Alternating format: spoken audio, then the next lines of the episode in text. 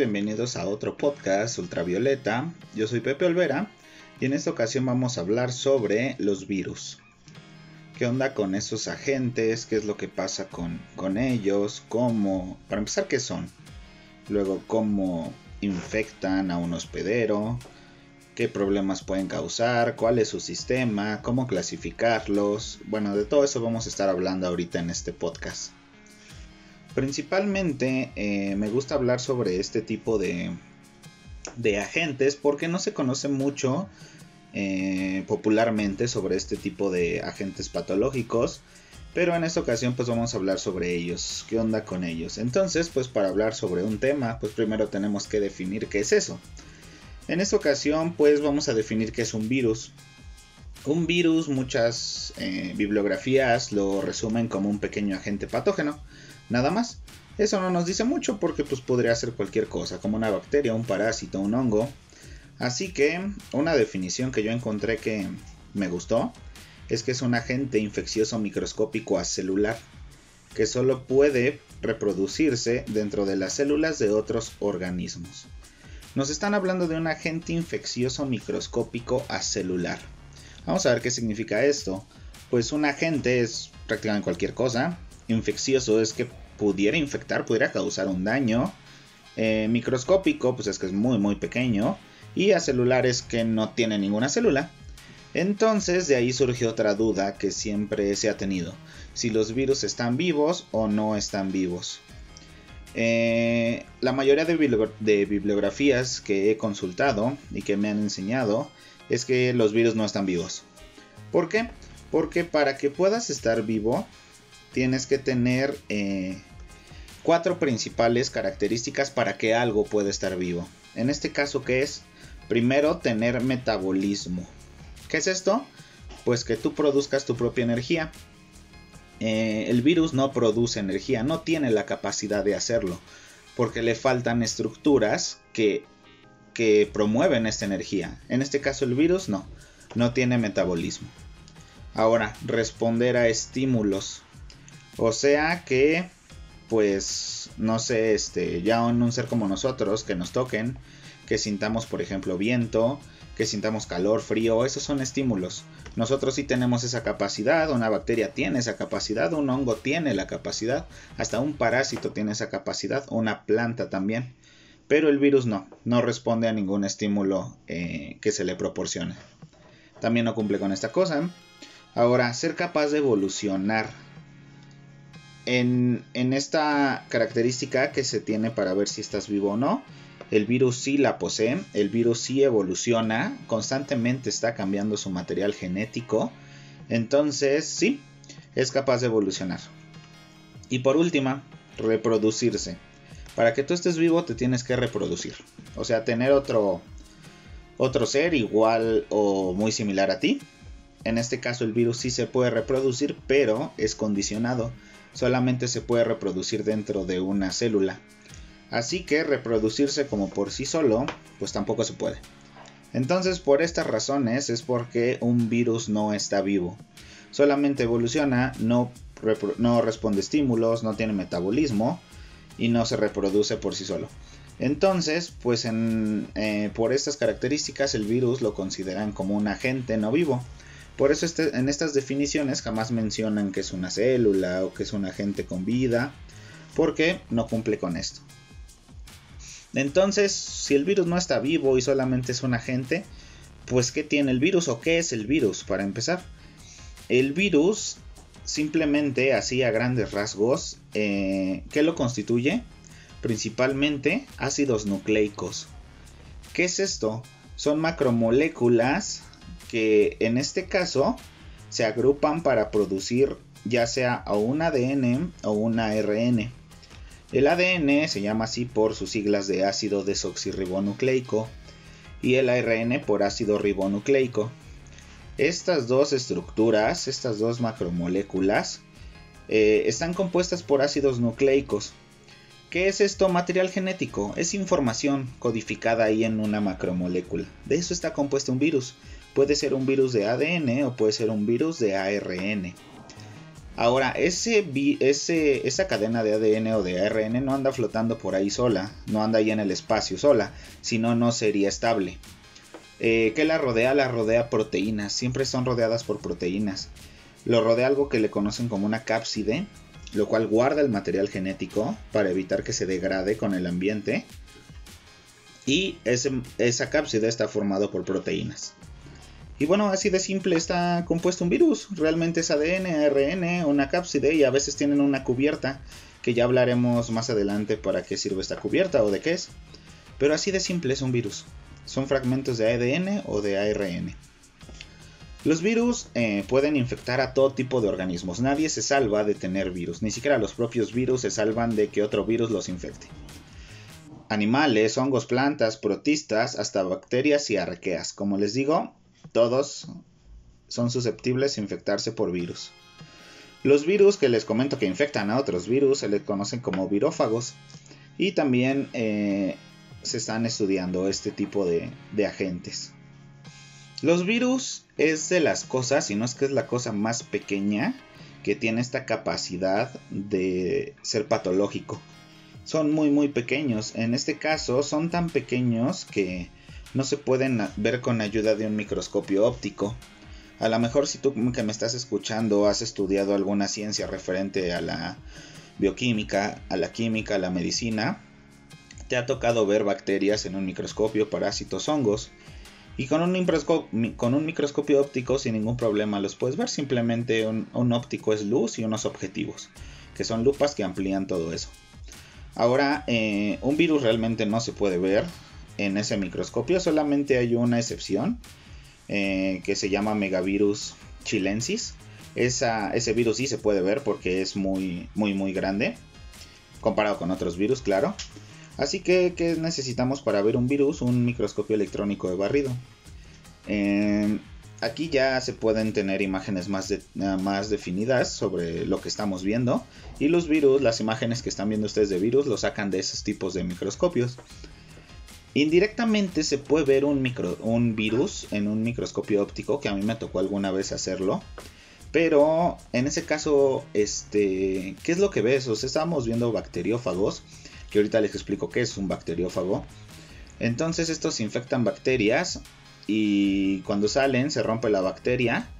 Y lo que pudimos ver ese día en microscopio óptico fue una bacteria rota prácticamente. Entonces ahí indirectamente veíamos que sí había virus, pero nunca los vimos de lleno.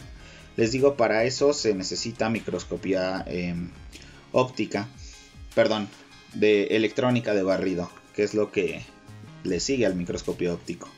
Si nos vamos por historia, el primer virus conocido es el virus del mosaico del tabaco, que este fue descubierto en 1899 entonces ya se tienen más de 100 años de conocimiento sobre estos virus y a pesar de tener ya más de 100 años solamente se han descrito 5000. Pero algunos autores opinan que hay millones de tipos diferentes y solamente conocemos 5000.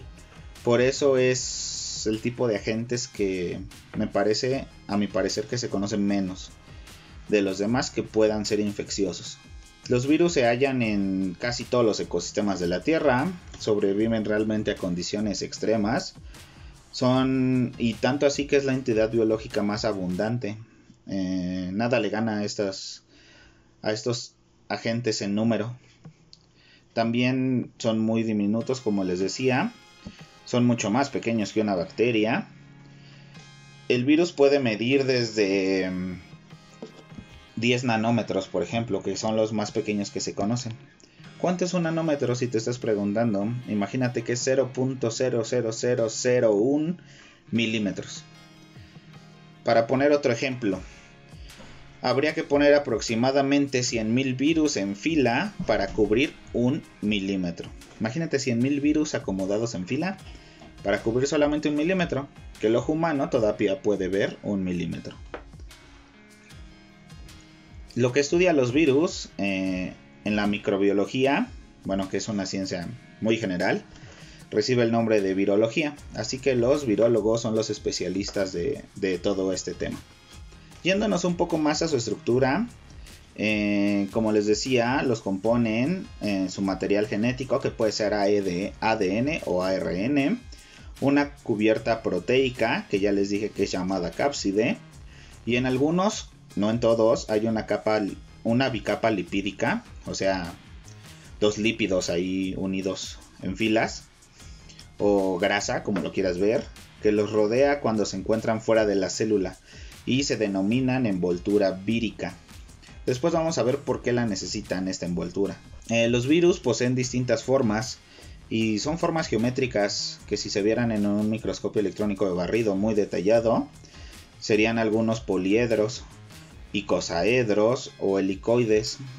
Eh, son estructuras pues, realmente bonitas geométricamente, bien acomodadas. Y así se. A veces la clasificación a veces es así, por su forma que tienen.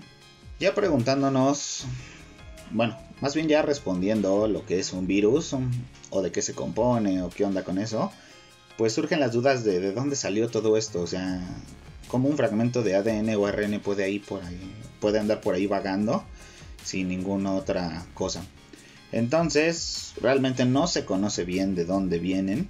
Hay tres teorías que describen esta, eh, pues esta pregunta que nos dice de dónde vienen los virus. Así que les voy a mencionar así a muy grandes rasgos las tres teorías que, se conocen o que se han descrito de dónde vienen estos virus. Entonces la primera teoría que describe mm, de dónde pudieron haber venido estos virus es la progresiva. ¿Qué nos dice esta? Que el material genético, eh, que más bien que es el material genético que se mueve de un organismo a otro. Eh, ¿Cómo podemos eh, aclarar un poquito mejor esto? Que este material de alguna manera al moverse de organismo a otro por, por herencia, en algún momento se perdió. Eh, logró salir de la célula, bacteria, lo que haya sido, y de esta manera pues vagó por sí solo. Tuvo la capacidad de hacer una cápside, una envoltura, y de ahí pues lo que se conoce ya. La otra se llama regresiva. ¿De qué habla la regresiva? De un proceso de pérdida.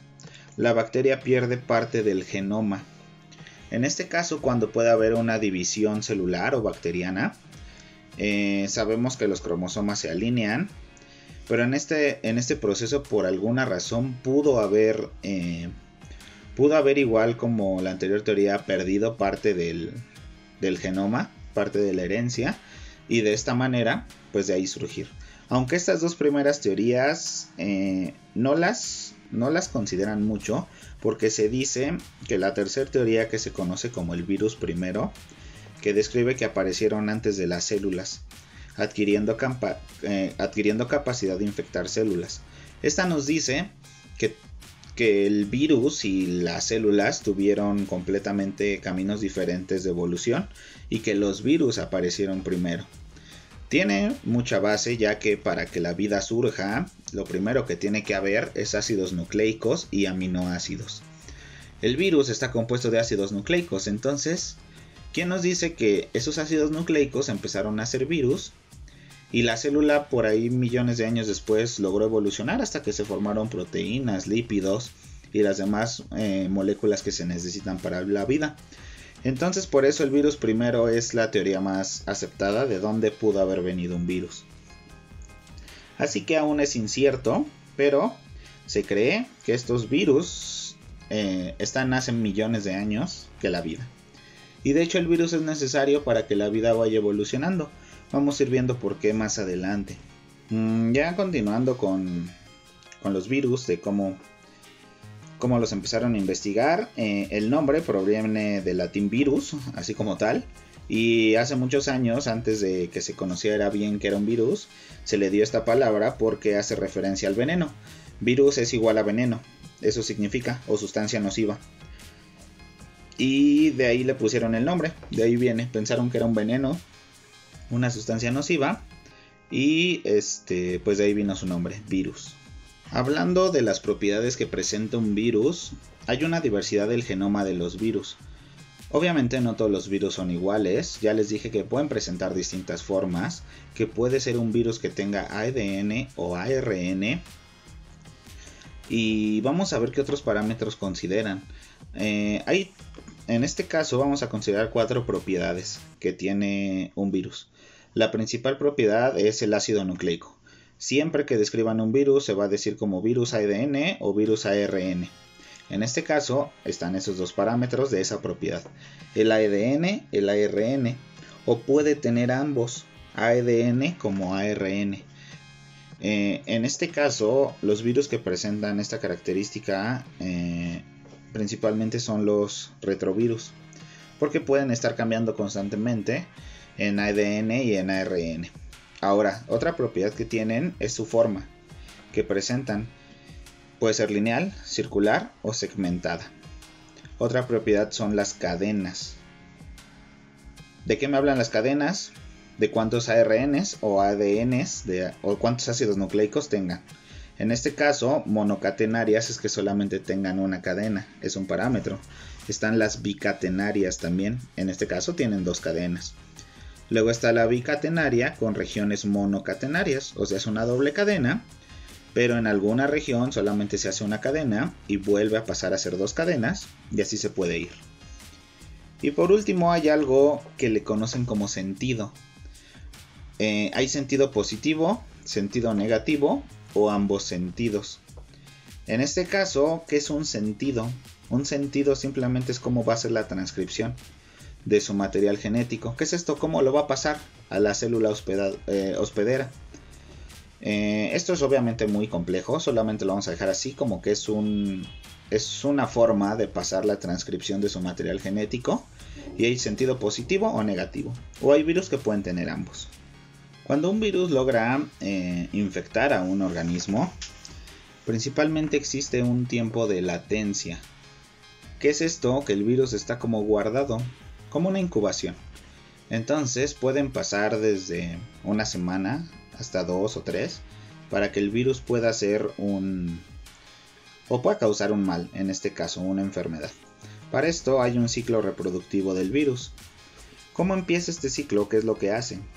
Hay varias etapas. La primera etapa la conocemos como la adhesión o absorción.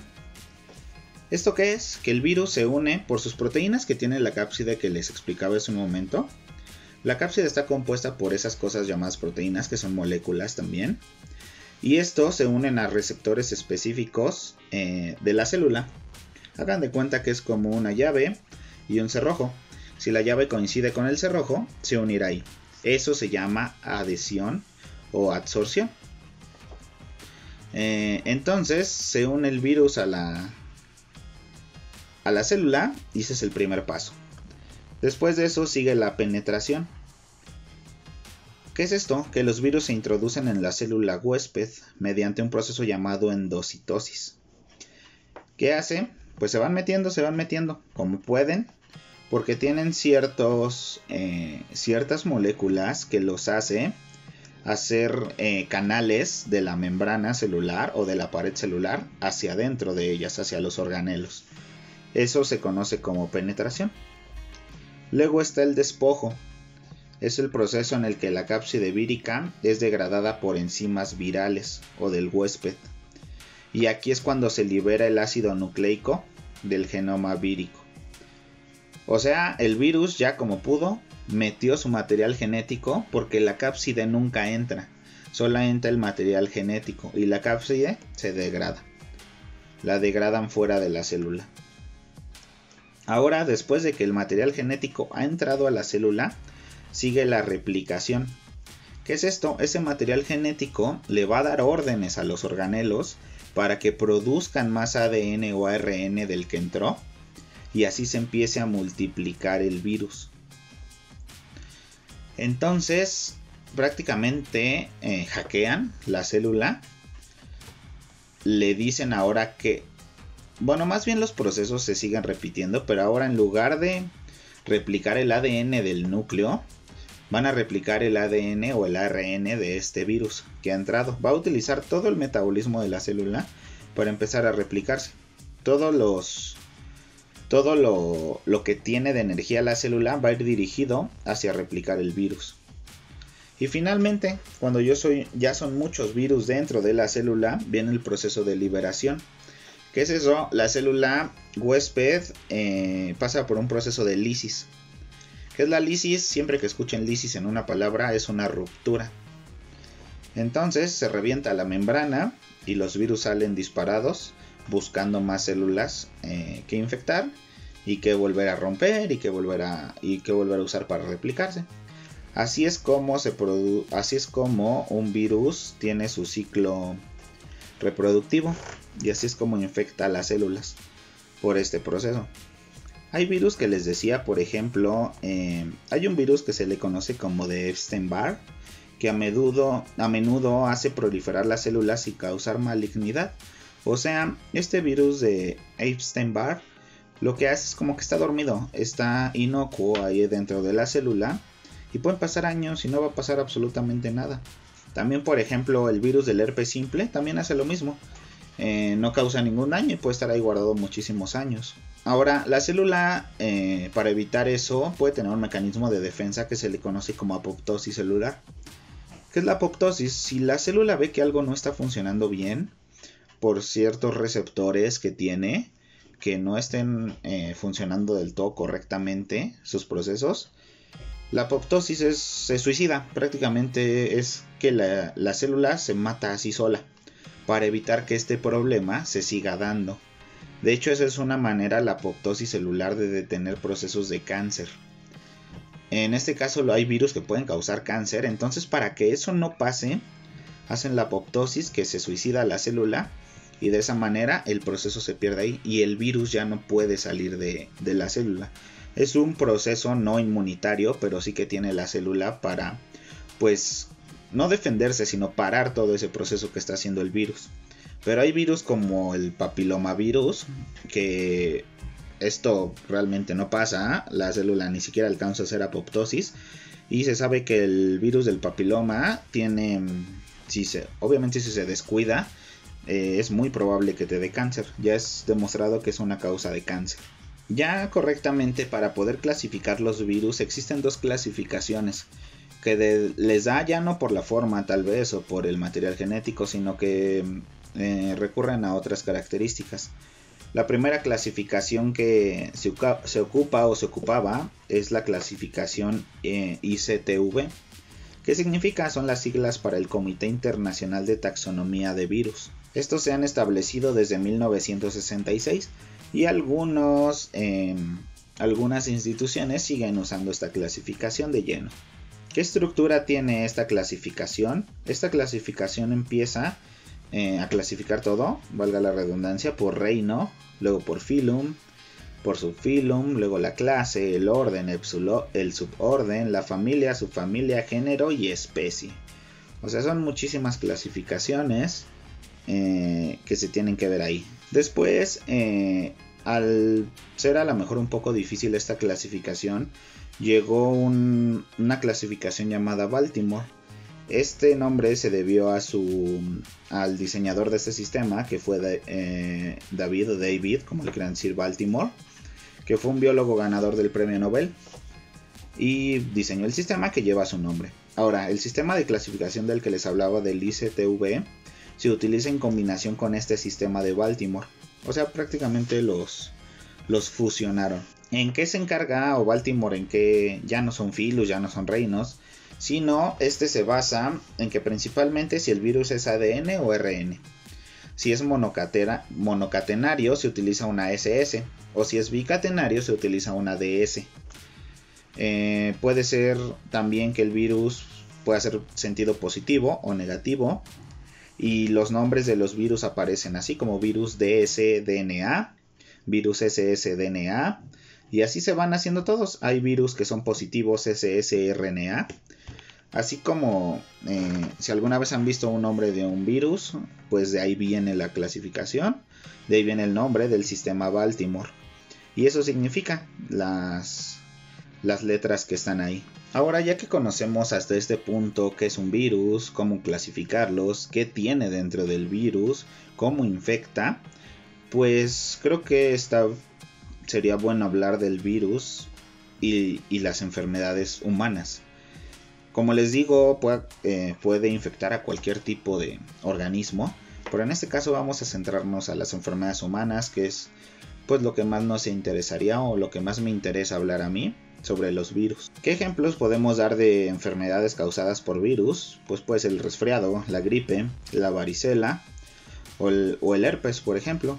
También tenemos enfermedades que, bueno, las anteriores pues pueden ser realmente controlables, pero hay enfermedades como el ébola, el SIDA, la gripe, en este caso la gripe aviar, que es de las peores, y el SARS, que son causadas por virus. Hay enfermedades que aún no se ha determinado bien por qué causan, eh, pero puede ser que estén causándolas un virus por alguna u otra razón. En este caso, em, hay un virus que le conocen como el herpes virus humano 6, que no se sabe bien qué es lo, eh, cómo es su mecanismo de, de infección de la enfermedad. También hay enfermedades neurológicas como la esclerosis múltiple o el síndrome de fatiga crónica, eh, que en el caso de la esclerosis múltiple, por ejemplo, es que la mielina de las neuronas, o sea, es una cubierta para que el impulso eléctrico de neurona pase más rápido, se degrada. Entonces no se sabe realmente bien por qué se degrada esa mielina, pero eh, posiblemente un virus lo puede estar causando. Y es lo que se investiga también en, estos años. ¿Por qué, está, ¿Por qué causa la esclerosis múltiple? Eh, quiero aclarar algo y es que no todos los virus son malos. Hay virus que, que son benéficos para el organismo. Por ejemplo, hay un virus que se llama Yersinia pestis. ¿Y qué hace este virus cuando se tiene o si es que se tiene? Incrementa la inmunidad, la inmunidad del cuerpo contra otros seres patógenos, como por ejemplo contra bacterias. Y en lugar de este virus que nos haga un mal, nos beneficia aumentar el sistema inmune. Eh, si seguimos hablando de enfermedades, hay una ciencia que es la epidemiología, o más bien rama de la ciencia, que estudia cómo se da la transmisión y el control de las infecciones víricas en los humanos. En este caso, la transmisión puede ser vertical u horizontal. ¿A qué se refiere con vertical? Que se pasa del madre, de la madre al hijo. Y la horizontal es que se pasa de una persona a otra, que es lo más común. La transmisión vertical, por ejemplo, puede tener eh, el virus de la hepatitis B o el VIH. Que un bebé lamentablemente ya nace infectado. Si la madre tiene esos virus, pues van a ser infectados su bebé de, en este caso VIH o la hepatitis B. Ahora la transmisión horizontal, como les decía, es el mecanismo de contagio de virus más extendido. La transmisión puede ser por intercambio de sangre o por el cambio de fluidos en actividad sexual. Por ejemplo, aquí tenemos otra vez el VIH, la hepatitis B o la hepatitis C. Son enfermedades graves que, se, que tienen este proceso de intercambio por sangre o por fluidos de actividad sexual. también puede ser por el intercambio de saliva, por ejemplo, un beso. El virus de Epstein-Barr se, se transmite así. Puede ser por alimentos o agua contaminadas, como los norovirus, así se transmiten. Por la respiración de virus, que es el virus de la gripe, lo más común que, que existe. O pueden ser también vectores. ¿Qué es un vector? Es algo un objeto o un organismo que transmite el virus, lo lleva de un lugar a otro. Eh, en este caso puede ser insectos, como por ejemplo el mosquito que transmite el dengue. El dengue es una enfermedad que se pasa por vectores. Ahora, si una enfermedad está eh, causa un brote inusual, o sea, una proporción elevada de infecciones en una población, comunidad o región se le llama epidemia.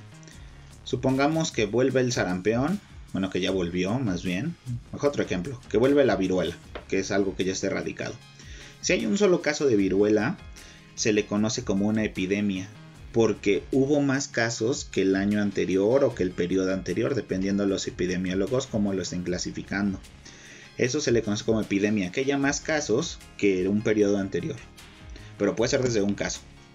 Ahora, si este brote se extiende a todo el mundo, a eso ya se le conoce como una pandemia. Tomemos de ejemplo al VIH, que es uno de los virus, pues, de los que se habla más. Algunos investigadores creen que se origina en África este virus. Actualmente es una pandemia, porque es a nivel mundial todo este problema.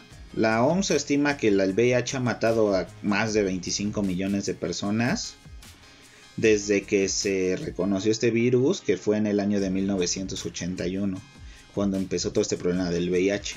Otra pandemia de la que se puede hablar es aquí una que surgió en México en el 2009, que fue una pandemia de la influenza A, conocida también como H1N1.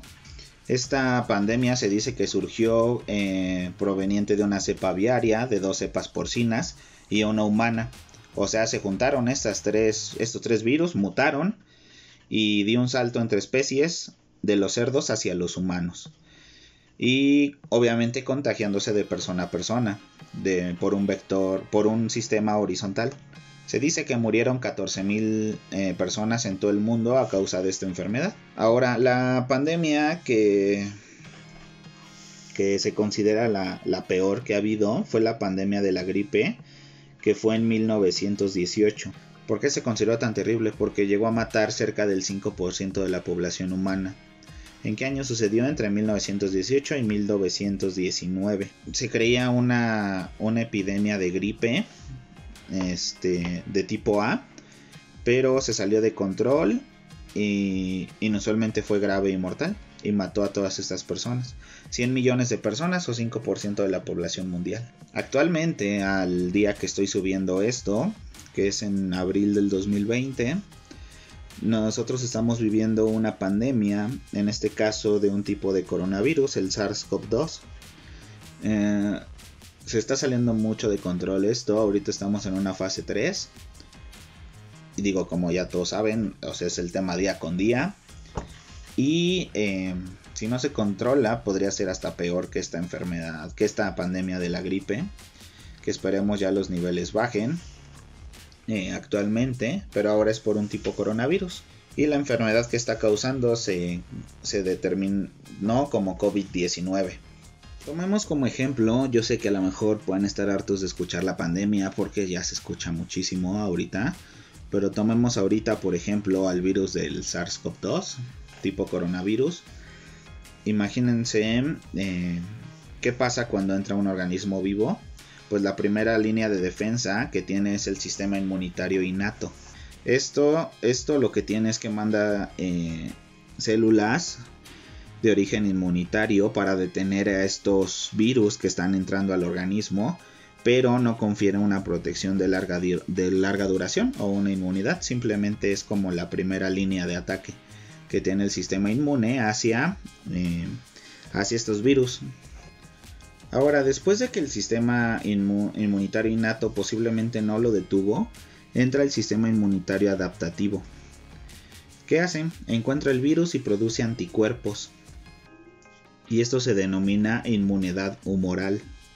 Lo primero que hace, que produce son anticuerpos denominados IgM, el primero, y este es altamente eficaz para neutralizar los virus, pero el problema que tiene es que solamente duran unas pocas semanas. Después el segundo se denomina IgG, otro tipo de anticuerpo, que se produce indefinidamente. Ahora el IgM que les estaba comentando, el anticuerpo IgM que se produce, lo que hace es que en la sangre del huésped se utiliza para determinar una infección, mientras que el IgG que se produce después indica una infección del pasado. Y el IgG queda como memoria para que si sobrevives a la enfermedad y te vuelva a dar, esos esos anticuerpos ya están preparados para atacar de nuevo a la enfermedad. Ahora, la siguiente línea de defensa es la inmunidad celular. ¿Y qué hace? Consiste en que las células inmunitarias se producen llamadas linfocitos T, una especie de glóbulo blanco. Y estos linfocitos T ya son más especializados en ir a buscar a estos virus y de alguna manera inactivarlos. Después llegan otras células llamadas macrófagos, que son células especialistas ¿En qué? En la destrucción de estos agentes infecciosos. Este caso que tomé de ejemplo a la pandemia del COVID-19 es lo que pasa cuando una persona logra salir de esta enfermedad a través de su sistema inmunitario y claro puede ayudarse por algún antiviral o alguna vacuna. Pero hay virus que sí está de preocuparse y que realmente evaden todos estos sistemas. Por ejemplo, volvemos al mismo, el VIH evade el sistema inmunológico. ¿Por qué? Porque estos están cambiando constantemente de secuencia de aminoácidos, los bloques que necesitan para los ácidos nucleicos. ¿Y qué hacen? Por más, células inmunitarias que produzca el cuerpo, nunca van a encontrar al virus por las que se produjo, porque están cambiando constantemente estos bloques que los conforman. Como les digo, eh, hay algo que se determina una vacuna, que es una ayuda contra una enfermedad, o es em, o puede ser profilaxis para una enfermedad, o sea, lo que viene antes de que te dé la enfermedad. Es como, eh, no sé la palabra correcta, pero es como para prevenir, es una prevención para que te dé la enfermedad. Las vacunas, ¿qué son? pues son varias sustancias, dentro de ellos su ingrediente activo, por llamarlo así, pueden ser virus vivos, atenuados, o sea que no causen ya la enfermedad, pero siguen, siguen, bueno, no vivos porque realmente el virus no está vivo, pero son virus que aún pueden causar enfermedad. Vamos a ponerlo así. Pueden ser virus ya que no causen enfermedad o solo las proteínas virales que se conocen como antígenos que es lo que suelta el virus prácticamente. Eh, las vacunas realmente se prueban, son seguras, pero hay personas que pueden estar en un estado de inmunodeficiencia, o sea que tu sistema inmune pues esté comprometido o esté bajo. Y si le pones a uno de esos pacientes una vacuna con un virus que aún cause la enfermedad, pues le puede causar. Por eso hay que buscar el tipo de vacuna más adecuado para cada tipo de paciente pero en sí son muy seguras y estas vacunas, como te digo, son preventivas o pueden ayudar a un tratamiento si ya se tiene el virus, aunque lo más común en que sean preventivas. Y por eso hay la importancia de lo que es vacunarse, de la responsabilidad de una vacuna. Por vacunas, por ejemplo, la viruela se erradicó hay vacunas también contra la poliomielitis, el sarampión o las paperas o la rubiola. Estas enfermedades no están erradicadas, pero están muy controladas gracias a que ya existen estas, este tipo de vacunas. Otra cosa para ayudarte si, si tienes algún virus, si te produjo alguna enfermedad, son los medicamentos antivirales. El más común de todos, y creo que fue el primer fármaco con el que se probó una, un agente antiviral, se le llama ciclovir. Este tratamiento puede hacer para herpes genital, por ejemplo, herpes cutáneo y las pues, varias lesiones causadas en, pie por, en piel perdón, por distintos virus. ¿Qué es lo que hacen los antivirales? Se le consideran análogos de nucleócidos. ¿Qué es esto? Son falsos bloques que necesita un virus para reproducirse. Eh, al ser falsos, como que se parecen, pero ya cuando según no da la efectividad, no se pueden reproducir. Ese es un análogo. Entonces el medicamento engaña a la secuencia de reproducción y no se puede reproducir. Entonces esto es lo, que hace un antiviral. Engaña a la reproducción para que no se reproduzca. Hay muchos otros antivirales como la ribivarina, por ejemplo, Sidobudina también existe, por ejemplo, ese es para el tratamiento del VIH. Y eh, existen muchos antivirales, eso es un hecho. Pero no siempre que tienes una, una infección viral se tienen que usar. Porque generalmente hay muchos virus como el de la gripe común que simplemente solito el sistema inmune lo va a atacar y lo va a eliminar. Y bueno, no es necesario el, el antiviral. Hay enfermedades como la hepatitis, que por ejemplo sí es muy necesario en tipo B o C. Eh, también, como lo que estamos viendo ahorita, el COVID-19, no hay un antiviral específico para eliminarlo. Eh, se están probando algunos, eso sí, pero eh, en este caso sí sería necesario. Aunque ya ha habido casos de personas que lo han superado la enfermedad entonces eso nos quiere decir que hay, que hay organismos que pueden, eh, como una gripe común, salir de esto por el mismo sistema inmunitario.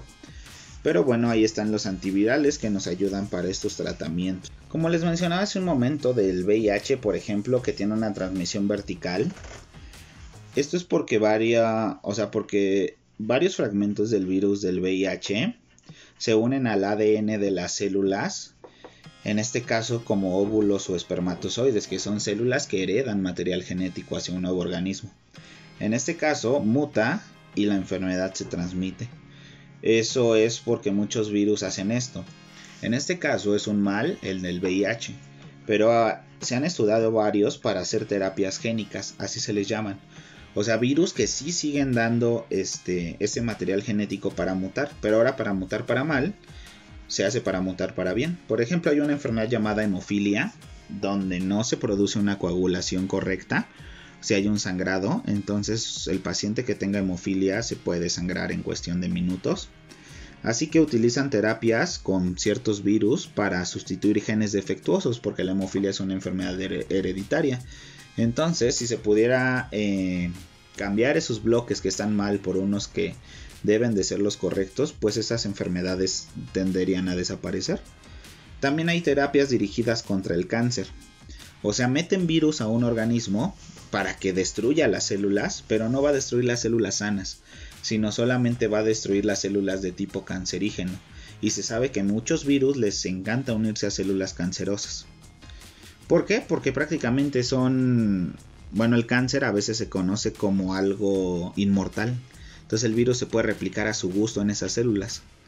Pero vamos a ver qué gana más, si una célula cancerosa o un virus que se puede estar replicando constantemente. Y ahí es esa una terapia dirigida al cáncer. O sea, no siempre son malos los virus, como les decía, pueden tener muchas aplicaciones benéficas. Gracias a los virus se ha avanzado mucho en la biología molecular, por ejemplo en la genética, porque al estudiar un virus empieza a desglosar lo que es un fragmento de ADN, o ARN. Entonces se sabe mejor de lo que está compuesto, eh, cómo es la cadena, cuáles son los ácidos nucleicos que intervienen ahí y de esa manera pues sacar terapias de las que les estoy hablando, vacunas, sueros que funcionen o antivirales que funcionen contra estos tipos de virus. Ahora, como ya se sabe, no se sabe todo muy bien sobre los virus, ya se sabe de algunos, pero una, eh, una preocupación que sí se tiene y que muchos dicen también que pudiera estar pasando en esta cuarentena es que como los virus tienen la capacidad de causar eh, epidemias o pandemias, se puedan llegar a usar como armas biológicas. Esta preocupación de dónde salió? Porque de la gripe que les hablé, ya se consiguió recrear en un laboratorio. La tienen aislada.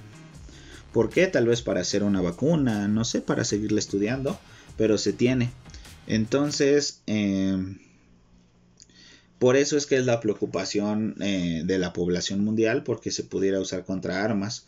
Por ejemplo, la viruela que les dije que ya estaba erradicada, se sabe que existen varios laboratorios que aún la tienen.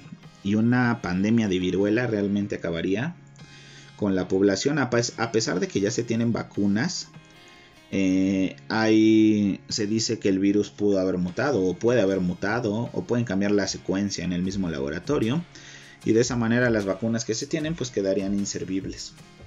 Entonces, eh, digo, yo no apoyo esas teorías, pero es lo que se dice también, que este es un arma biológica, el SARS-CoV-2, que se soltó principalmente en China por, eh, no sé, por por la competencia que se tiene contra las otras naciones y se salió de control o así lo pensaron para darle un golpe económico a todo el mundo.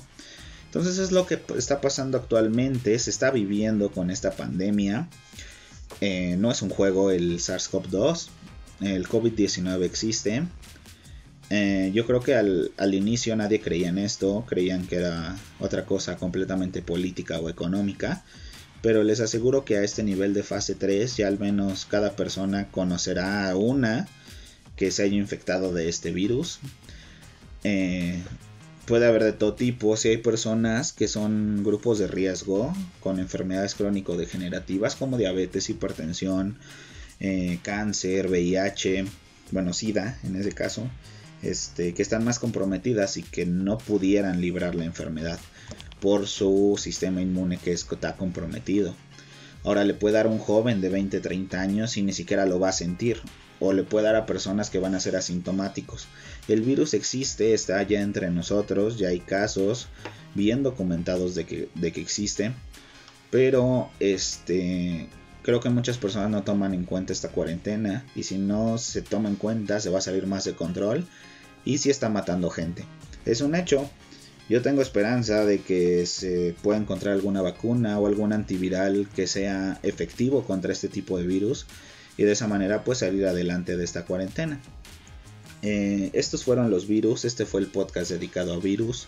Se hablaron creo que pues, muchas cosas de lo que son, de lo que conlleva un virus. A mí realmente seguiremos hablando de agentes infecciosos microscópicos. Eh, en esta ocasión del virus me gustó hablar porque pues es lo que se vive ahorita, un problema por un virus. Y que conozcas más cómo es que un virus puede infectarte y que realmente sí son muy muy contagiosos. Pero también otra cosa que quiero dejar en claro es que los virus no es de lo peor que hay. Cuando hablemos de bacterias, por ejemplo, veremos que una superbacteria que ha mutado ese día, el día que lleva una pandemia de una bacteria supermutada, ese día nos acabamos porque ningún antibiótico le va a hacer nada. Ahorita fueron antivirales los únicos medicamentos que se tienen y las vacunas.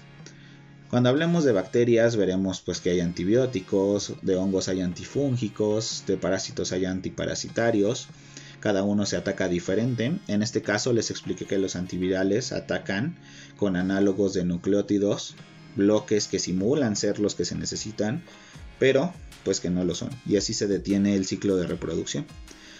Pero me gustaría hablar, por ejemplo, de bacterias para que vean que sí es lo feo en esas enfermedades. El virus yo creo que lo más feo que puede haber es el ébola, el dengue y el VIH-Sida. Pero aún así se puede, no sé, sobrevivir un poco con el SIDA. Pero una bacteria que te da en cuestión de días te va a matar. Y el virus necesita un tiempo de incubación. No son tan mortales eh, como una bacteria. Pero ahí veremos esas diferencias de qué es lo que pasa. Entonces, pues esto fue todo sobre el tema de los virus. Sé que es muy complejo hablar de esto. Yo no soy ningún especialista en virología. Como te digo, yo conozco del tema, pero obviamente no soy un especialista. Estos son para más la población en general, estos podcasts, y que puedas conocer un poco más sobre el tema del que estoy hablando. Así que espero te haya gustado mi podcast en esta ocasión. Si fue así, coméntamelo en cualquiera de mis redes sociales. Yo estoy transmitiendo esto en Google Podcast, Apple Podcast, en Spotify, en YouTube. Ahí tengo este podcast. Entonces coméntamelo. Mándame un mensaje en mis redes sociales también si te gustó, si algo me faltó, si en algo estoy mal. Claro que me pude haber equivocado. Ahí les dejo también pegados mis redes sociales. Facebook Pepe Olvera 0. Instagram Pepe Olvera R. Twitter eh, arroba el rey Pepe. Y en YouTube estamos como mi biblioteca. Así nos buscan ahí van a encontrar los podcasts.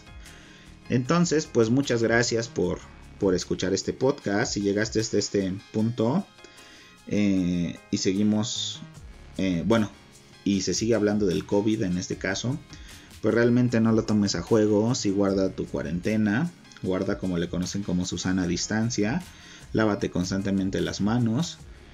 Y pues bueno, cualquiera le puede pasar. Nadie cree en la pandemia hasta que le pasa a algún conocido, algún familiar o hasta ti. Entonces no quieras llegar hasta eso y pues protégete de todas estas pandemias. Todo esto que te estoy diciendo es real, así que no, no hagamos más difícil esto para los especialistas que están trabajando en ello. Entonces pues muchas gracias y ya nos estaremos viendo en el siguiente podcast.